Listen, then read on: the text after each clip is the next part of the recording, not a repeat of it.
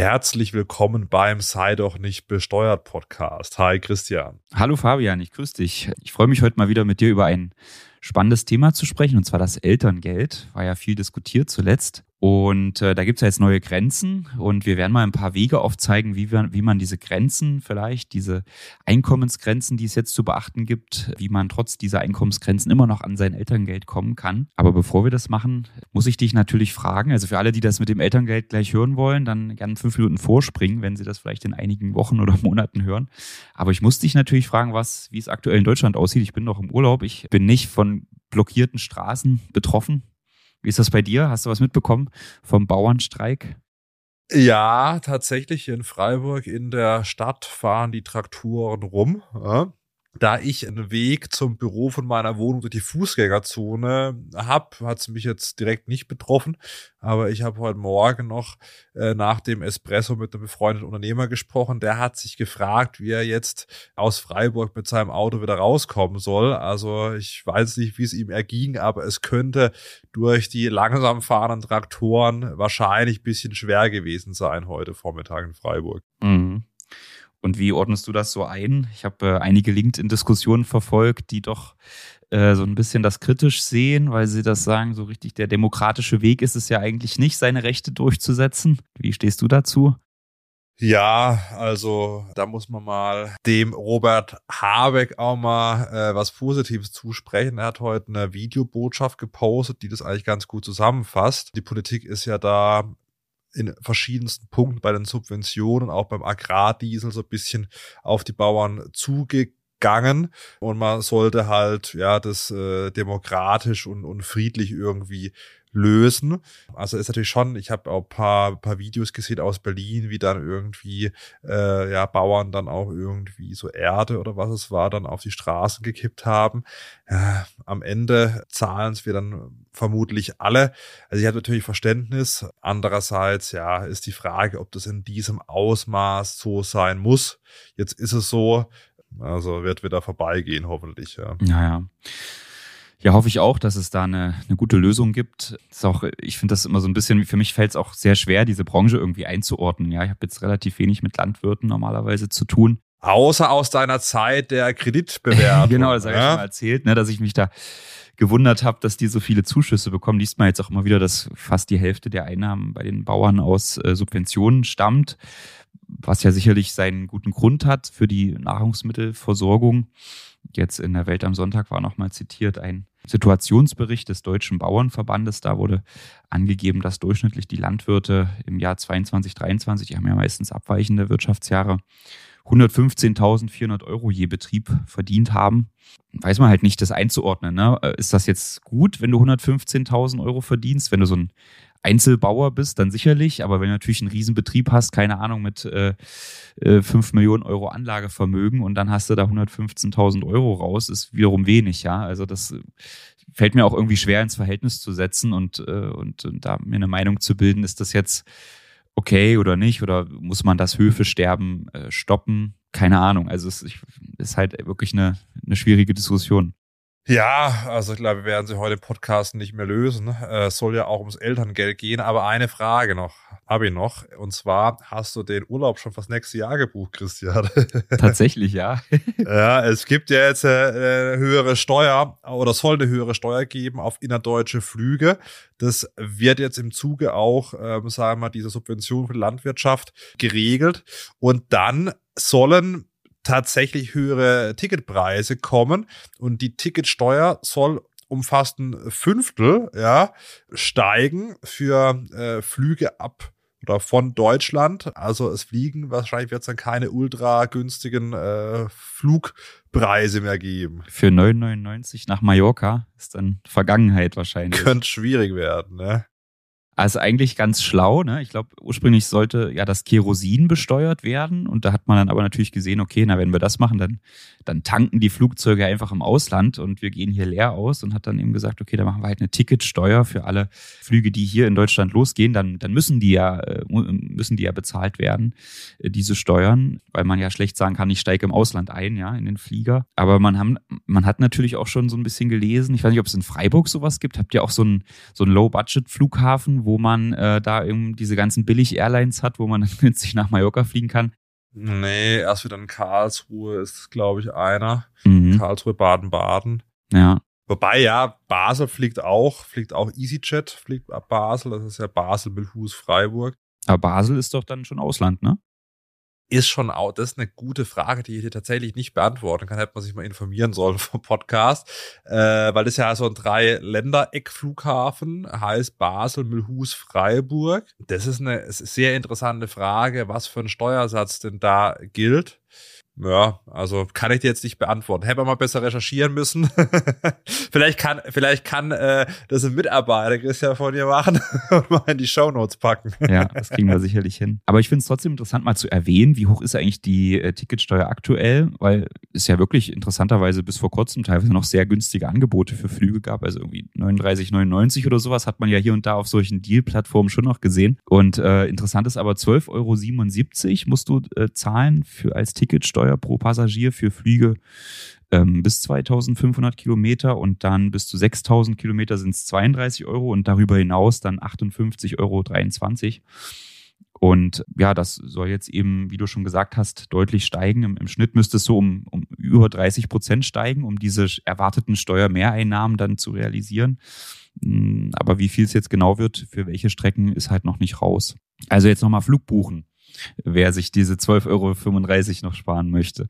Genau, und vielleicht, was die Überleitung, hat man dann auch schon ein Kind, wenn man das nächste Mal fliegt und bezieht Elterngeld. Und darum soll es ja heute eigentlich in der Folge gehen. Stimmt, das, das ist ja die große Debatte gewesen, äh, dass ja diese Elterngeldempfänger nur in den Urlaub fliegen.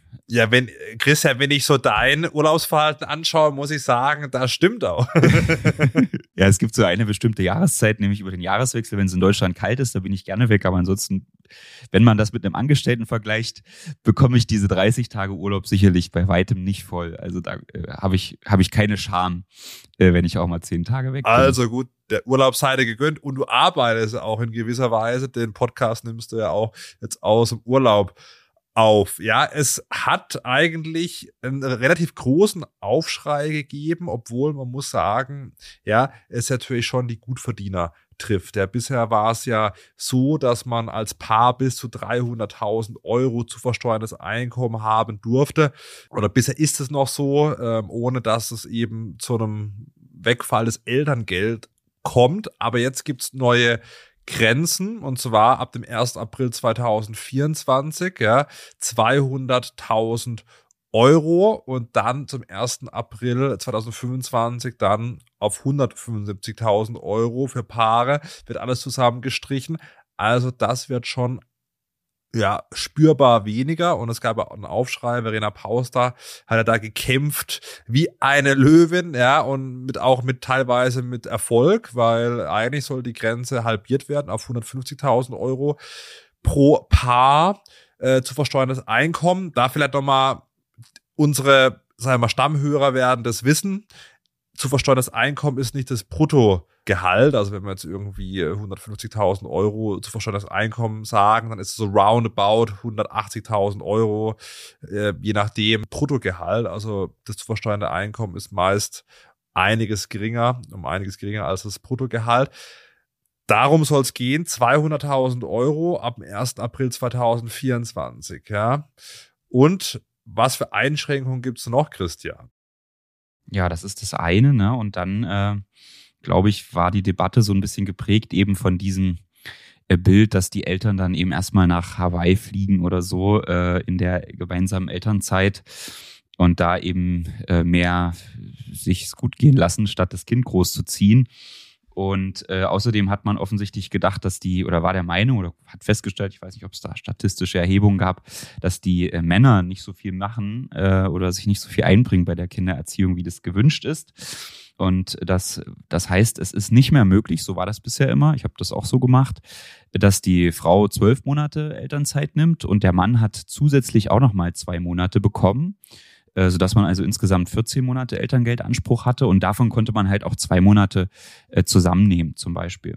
Und das soll halt jetzt nicht mehr gehen, sondern es soll halt so sein, dass der Vater, wenn er das Elterngeld nimmt, dann auf jeden Fall auch alleine auf das Kind aufpassen muss Und ja, das hat man ja auch schon mal kurz beschrieben, wenn man sich so ein bisschen diese Argumentation anhörte für diese oder ansieht, warum das jetzt so kommen soll, hat man eben, will man eben, dass, dass die Väter sich da irgendwie mehr bemühen, was, was offensichtlich bisher wohl nicht der Fall war. Keine Ahnung, wie man das festgestellt hat. Aber ich persönlich als auch Vater von Zweckner finde das ein bisschen albern, äh, da so solche Unterstellungen zu machen und, und dass man eben auch, äh, ja, ich habe hier noch mal ein paar Zitate mir aufgeschrieben, dass man den Alltag mit dem Baby besser kennenlernt als Mann und so, wenn die Mutter nicht zu Hause ist. Also das ist aus meiner Sicht wirklich völliger Quatsch und, und ganz schön eingreifend in die, in den, in das Familienleben. Aber gut, das ist, das ist, glaube ich, jetzt gar nicht so das Hauptthema. Das Wichtigste ist, glaube ich, auch das äh, natürlich mit dem, äh, mit der, mit der Einkommenshöhe, weil das, wie du das gerade schon gesagt hast, das sind dann schon so Sphären, wo man sagt, okay, das, wenn beide Gutverdiener sind, kommt man da schon schnell hin, äh, dass man da vielleicht rausfällt. Und dann könnte ich mir auch vorstellen, dass sich das eine oder andere Paar die Frage stellt, ja, kriege ich denn da überhaupt noch ein Kind? Wenn ich da das Elterngeld nicht bekomme, wie soll ich da meinen Hauskredit weiter bezahlen oder irgendwie den Lebensstil dann aufrechterhalten? Das ist ja oft so ein, so ein Thema, was einen dann vielleicht davon abhält, Kinder zu kriegen. Ich, ich weiß nicht, meine Meinung wäre natürlich, wir könnten auf das Elterngeld auch ganz verzichten, wenn dafür eine, eine, ordentliche Steuersenkung kommt, dass da jeder selbst für vorsorgt. Aber äh, ich glaube, dass es so ein bisschen ein Steuerungsinstrument gibt, dass man einen Anreiz schafft, äh, da mehr Kinder zu bekommen, ist wiederum auch nicht schlecht. Ja, man haben ja hier das große demografische Problem. Da ist, glaube ich, jeder Anreiz gut, äh, den es irgendwie gibt, dass man, dass es das eine oder andere Kind mehr gibt.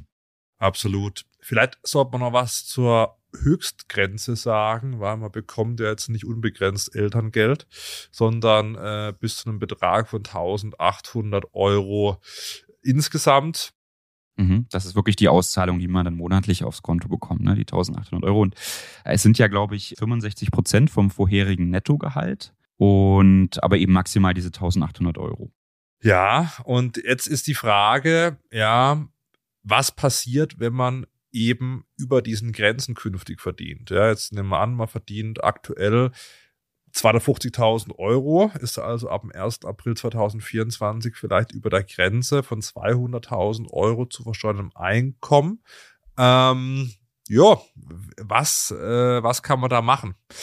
Vielleicht machen wir noch einen kurzen Exkurs zu versteuerndes Einkommen, will ich jetzt nicht im Detail nochmal erklären, aber was denke ich ganz interessant ist, ist, die Kapitaleinkünfte. Ja, also wenn man jetzt irgendwie, keine Ahnung, Aktien mit Gewinn verkauft, dann da äh, Abgeltungssteuer zahlt, die spielen ja nicht ins zu versteuernde Einkommen rein, weil das ist eine eigene Einkunftsart. Ja, Einkünfte aus Kapitalvermögen, die haben einen eigenen Steuersatz und kommen auch nicht ins zu versteuernde Einkommen rein. Jetzt ist die Frage, Christian, die ich dir jetzt stelle, werden sie trotzdem berücksichtigt?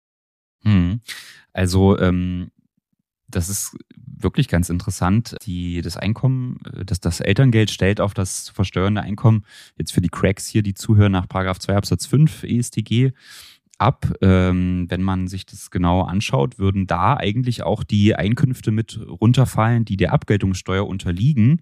Also prinzipiell müsste man die auch mit äh, zählen. Na, also das heißt, wenn du ein ganz normales Gehalt hast und zusätzlich noch Einkünfte aus Kapitalvermögen, Zinsen, Dividenden, Aktien oder du bist vielleicht ein kompletter Privatier und hast so viel äh, Vermögen aufgebaut, dass du da halt voll von deinen Dividenden leben kannst. Und äh, man kommt dann über die Grenzen, da muss man, glaube ich, schon beträchtliches Vermögen haben, aber wäre ja auch denkbar äh, dann würde man im ersten Schritt sagen, na gut, das ist natürlich so, dass das auch zu diesem Einkommen zählt und wenn man zu hoch ist, kriegt man kein Elterngeld. Aber das fand ich ganz interessant. Äh, ich meine, ich habe auch echt recherchiert und nichts äh, Abweichendes gefunden. Das scheint also immer noch so zu sein.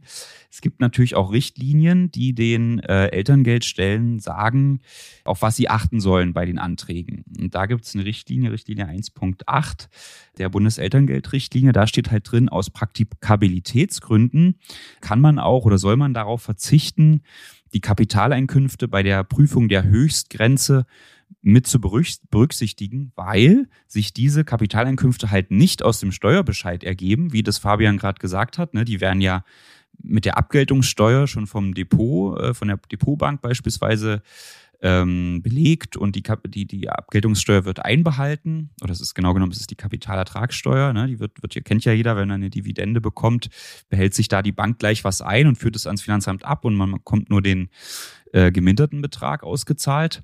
Und deswegen sind diese Einkünfte halt auch nicht Bestandteil des Einkommensteuerbescheides in der Regel. Und ähm, weil das deswegen eben für die Elterngeldstellen sehr schwierig ist nachzuvollziehen. Ja, man müsste natürlich dann sagen, schick mir mal deinen Depotauszug, schick mir mal deine, deine Ertragsbescheinigung, die du von der Bank bekommen hast, um diese Einkünfte auch noch zu berücksichtigen. Und weil man offensichtlich erkannt hat, dass das ein Riesenaufwand wäre, man eben die Mitarbeiter hier angewiesen, dass man diese Einkünfte doch gleich von Anfang an auch weglassen kann. Jetzt weiß ich nicht, wie viele Fälle es gibt, in denen das dann wirklich dazu führt, dass man diese Grenze überschreitet. Ich, ich, ich kenne jetzt keinen, der äh, aus Dividenden 200.000 Euro jährlich äh, bekommt. Vielleicht gibt es immer mal eine Gewinnausschüttung, wenn man seine eigene GmbH hat, aber oftmals holt man sich das Geld vielleicht doch eher als Gehalt raus. Also das sind sicherlich Einzelfälle, aber eigentlich schon, wenn man sich so überlegt, welche, welcher Gedanke da bei dem Elterngeld offensichtlich mitschwingt, dass man die Väter zum, äh, zur Care-Arbeit bringen will und so weiter, äh, kann das ja eigentlich nicht im Sinne der, äh, des Erfinders sein. Ja, das ist auf jeden Fall äh, spannend. Sollen wir mal auf paar Strategien äh, kommen, wie man eben dieses zu versteuernde Einkommen drückt, um dann halt trotzdem Elterngeld äh, zu bekommen, trotz der neuen Einkommensgrenzen. Mhm. Ja, da gibt's doch einige, finde ich. Also gerade für, für Unternehmer. Lass uns noch mal einen Schritt vormachen und vielleicht noch mal klären, dass bei Elterngeld das zu also das zu versteuernde Einkommen im Kalenderjahr vor der Geburt zählt mhm. und bei Selbstständigen äh, vom abgeschlossenen Wirtschaftsjahr, also vom letzten abgeschlossenen Wirtschaftsjahr. Das ist meist das Kalenderjahr, also jetzt, wenn wir jetzt beispielsweise dieses Jahr nehmen, dann letztes Jahr 2023, muss aber jetzt nicht das Kalenderjahr sein. Und bei Müttern vor, Beginn, vor Beginn des Mutterschutzes. Genau, also es kommt auf das, das komplette Jahr an. Das macht es natürlich auch einfach, weil man dann äh, einfach in den Steuerbescheid schauen kann und sagen kann, hier, okay, so hoch war das Einkommen. Und eröffnet aber natürlich auch ein paar äh, Gestaltungsmöglichkeiten, die man aber teilweise natürlich auch schon in dem entsprechenden Jahr angehen muss. Äh, sonst sind sie vorbei und man kann das nicht mehr nachträglich korrigieren. Das gilt vor allem für Angestellte. Mit denen können wir ja vielleicht mal starten, was die machen können. Und ich hätte einen Vorschlag, Fabian. Ich, ich, ich schäme mich fast, den auszusprechen weil ich da eigentlich kein großer Fan von bin. Aber ich sage es jetzt trotzdem, man könnte ja in eine Riester-Rente einzahlen, weil diese Einzahlungen, so eine Riester-Rente können ja, die können ja als Sonderausgabe steuerlich geltend gemacht werden und dementsprechend mindern sie das zu versteuernde Einkommen. Das ist in der Regel eigentlich keine so schlaue Idee, weil die, diese Verträge oft äh, sehr kostenineffizient sind und außer man hat jetzt so ein paar exotische Sachen, wo man wirklich sagen kann, hey, ich will hier in so ein weltweit gestreuten ETF anlegen, dann gibt es irgendwelche verrückten Anlagen, die die Versicherung machen, wo dann, glaube ich, auch nicht so eine hohe Rendite bei rauskommt. Also das heißt, meistens ist es eine schlechte Anlage, die Riester-Rente, aber wenn man natürlich auf der anderen Seite dadurch sein Elterngeld retten kann und das mal so als Rendite oben drauf schlägt, kann es vielleicht schon wieder ganz interessant sein. Ja, weiterer Punkt ist die Krankenversicherung. Wenn man privat krankenversichert ist, kann man äh, bis zu drei Jahre im Voraus bezahlt, wenn es denn die Krankenkasse mitmacht. Das kommt immer drauf an, bei was von einer privaten Krankenversicherung man ist. Er geht nicht, wenn man gesetzlich versichert ist. Also man muss dann schon gut verdienen, aber das ist ja das Thema, wenn man eben gut verdient, dass man sich das Elterngeld noch sichert. Und dann kann man für drei Jahre die Krankenversicherungsbeiträge im Voraus bezahlen, muss aber mit seiner Kasse abstimmen, kann ich einfach mehr überweisen, sondern muss eben sagen, hey, ich würde gern jetzt was ich, 2025, 26, 27 vorauszahlen, geht immer bis zum 22.12. des laufenden Jahres.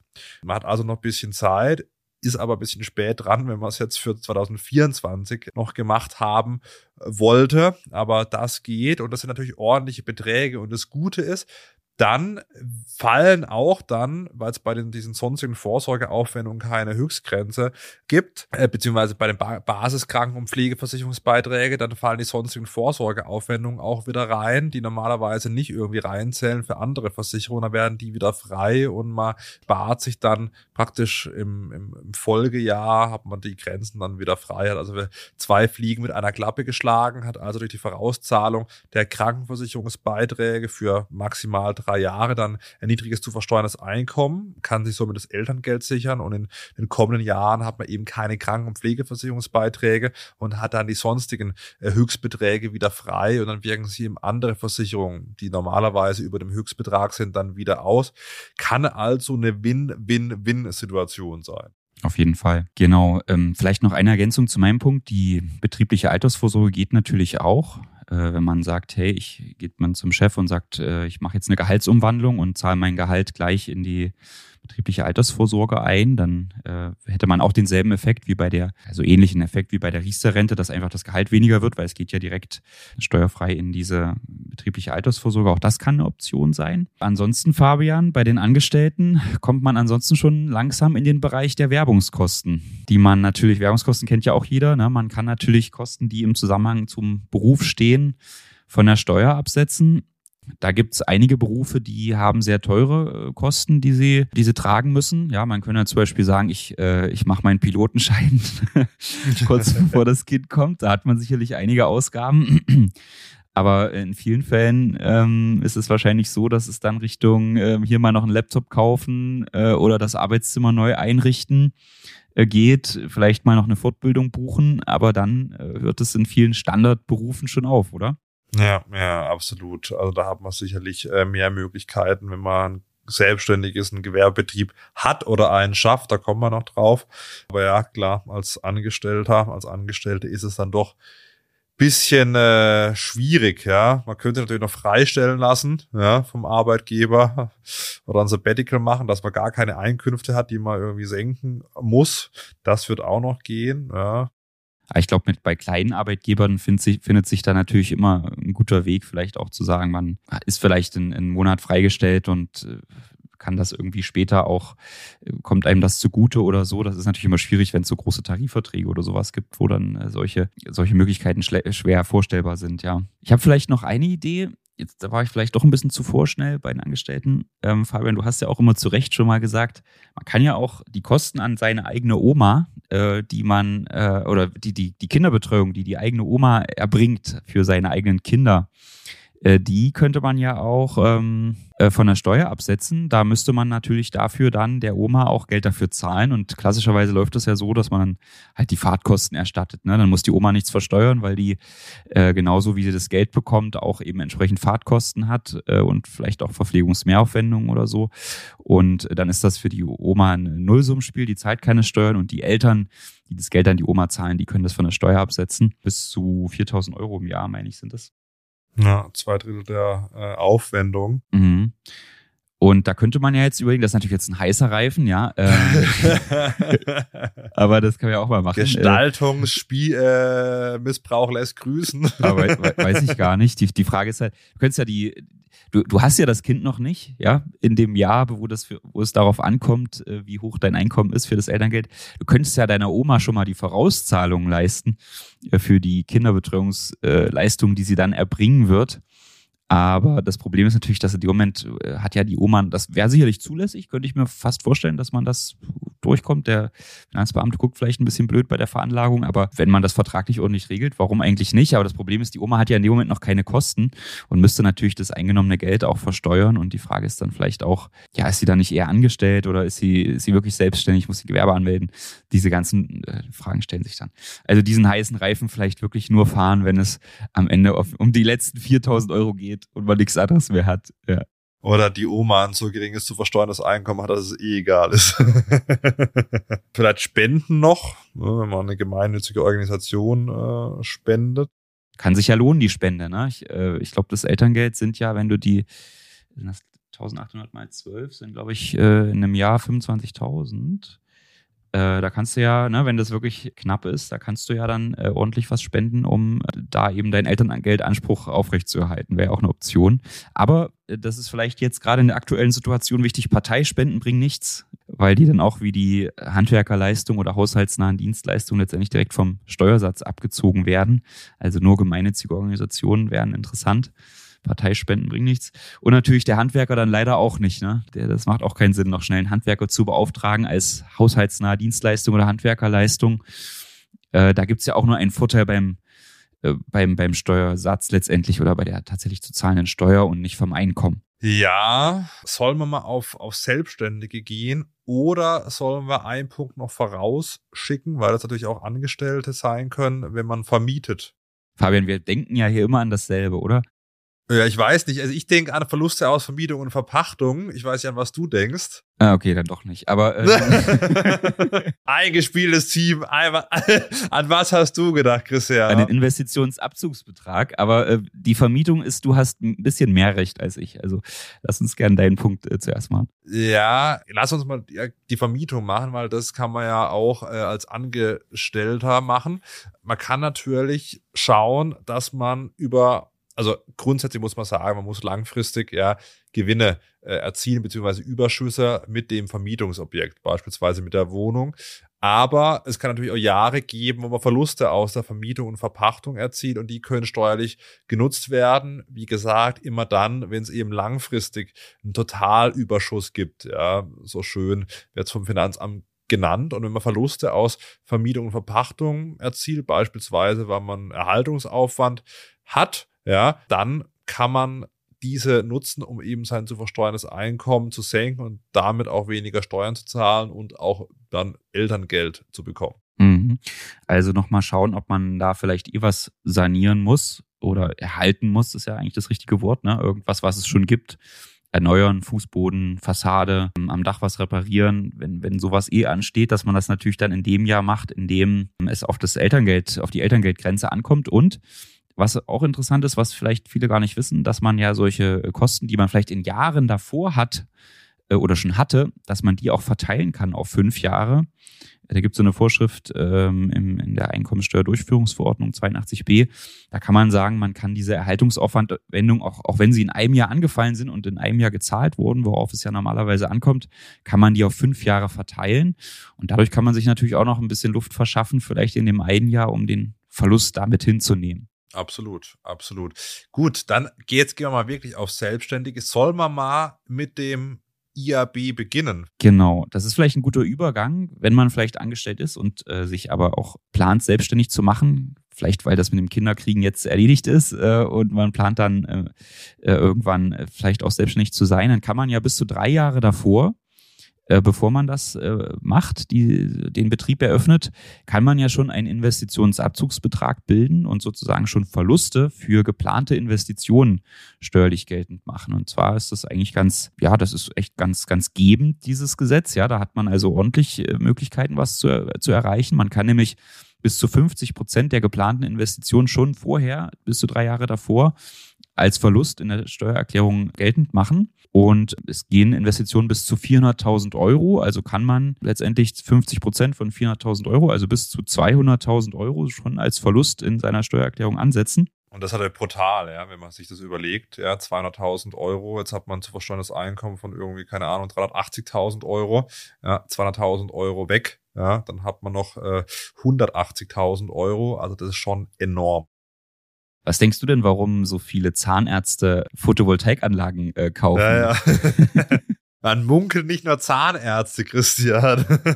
da muss man aber eine Einschränkung noch machen. Früher war es ja so, dass man eigentlich mit fast jeder Photovoltaikanlage, zumindest wenn sie über 10 Kilowatt Peak war, ein Gewerbe angemeldet hat und dementsprechend auch so ein IAB bilden konnte. Da muss man so ein bisschen aufpassen, ja, wenn man ähm, Photovoltaikanlagen jetzt anschafft, weil sie müssen über 30 Kilowatt Peak sein. Ja, ich meine, guck mal, das lohnt sich ja sonst eh kaum. Was kostet eine 30 Kilowatt Peak Anlage? 30.000 Euro oder so. Jedenfalls müsstest du natürlich eine größere Anlage kaufen, um da wirklich was zu bewegen steuerlich, ne? dass du dann äh, da einigen nennenswerten Vorteil erzielen kannst. Und es ist vielleicht, das müssen wir noch sagen, dass es bewegliche Wirtschaftsgüter sein müssen. Ne? Viele das Anlagevermögen. Richtig, genau. Ja, genau. Ware geht natürlich auch nicht, ja, weil die ist ja nur einmal zum Verkauf bestimmt. Aber das, das, das sehen halt viele auch nicht. Ne? Die sagen dann, oh, ich will mir äh, eine Lizenz kaufen, mit der ich dann äh, irgendwas produzieren kann oder so. Da will ich, dafür will ich jetzt den Investitionsabzugsbetrag Geld machen. Das funktioniert halt nicht. Es muss halt wirklich irgendwas Bewegliches, Greifbares sein. Also eine Maschine oder ein LKW oder eben so eine Photovoltaikanlage gelten eben auch als, als bewegliche Wirtschaftsgüter.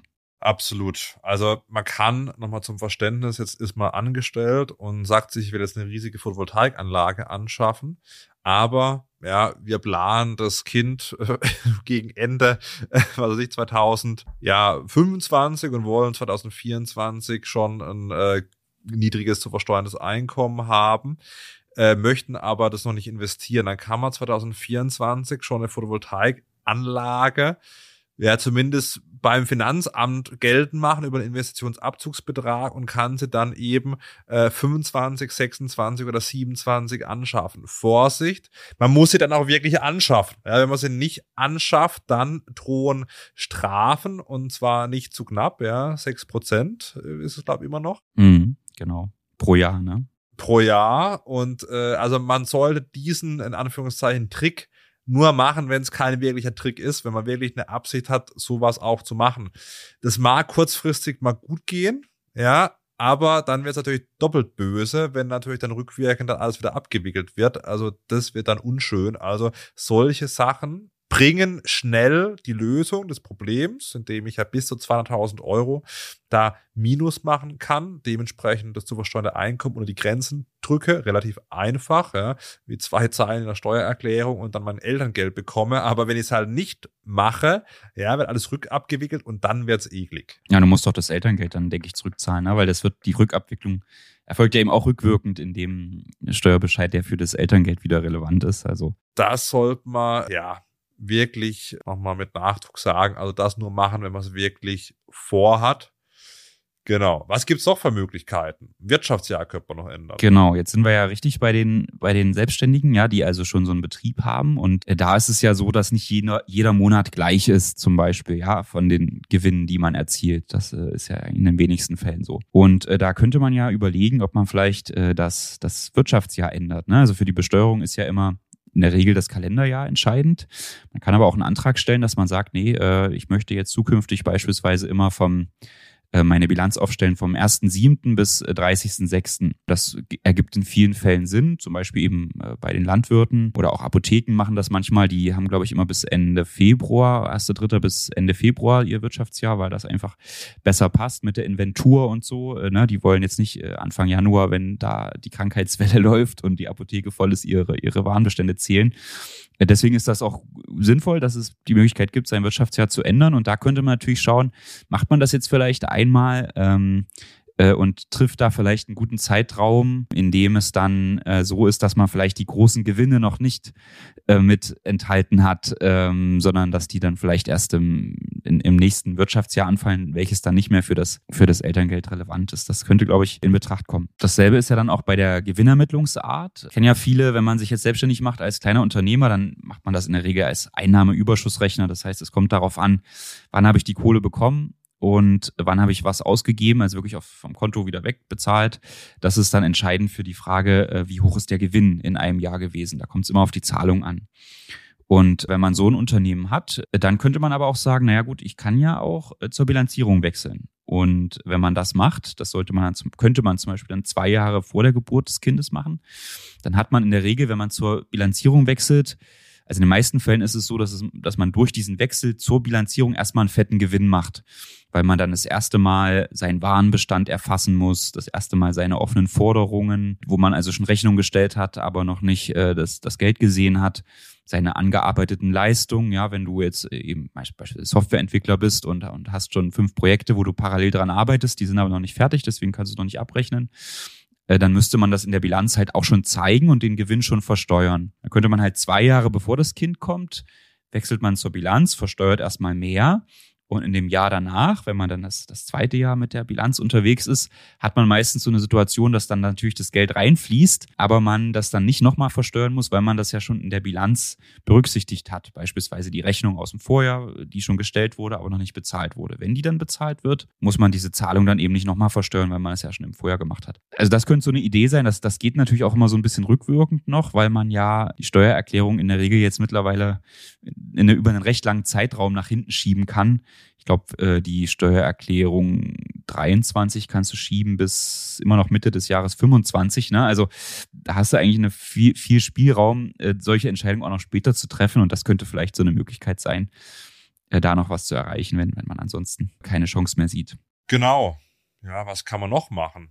Tja, wir haben ja gerade gesagt, dass ähm, die Kapitaleinkünfte nicht so richtig zählen bei der Einkommensgrenze. Da könnte man ja auf die Idee kommen, sein Unternehmen in eine GmbH umzuwandeln. Und das Gute ist, dass das auch noch bis zu acht Monate rückwirkend geht. Also äh, wenn jetzt, wenn das Jahr 24 entscheidend ist für die für das Elterngeld und irgendwann äh, so ne, Ende 24 oder Mitte 24 wird es konkreter der der Kinderwunsch. Und man denkt sich Mensch warum hat die, die Frau oder der Mann dann nicht früher Bescheid gesagt? Da hätte ich ja noch mein Unternehmen in die GmbH gewandelt. Äh, um das hier irgendwie sicher zu machen kann man das sogar acht Monate rückwirkend machen. Also man könnte bis Ende August 24 noch zum Notar gehen und sagen ich mache eine GmbH draus. Und dann wird das gesamte Jahr 24 erscheint dann nicht mehr auf der eigenen Einkommensteuererklärung, wo man, obwohl man eigentlich rechtlich noch ein Einzelunternehmen war, sondern es wird dann alles schon der GmbH zugeschrieben, äh, die ganzen Gewinne. Und äh, da sollte man natürlich darauf achten, dass man sich dann kein zu hohes Gehalt auszahlt von der GmbH, weil das ist dann wieder relevant für die, für die eigene Steuererklärung und den Steuerbescheid und damit auch das Elterngeld, sondern die, die Gewinne kann man ja auch schön dann erstmal bei der GmbH stehen lassen ähm, und äh, kann sie sich später auszahlen, ausschütten, reinvestieren, wie auch immer,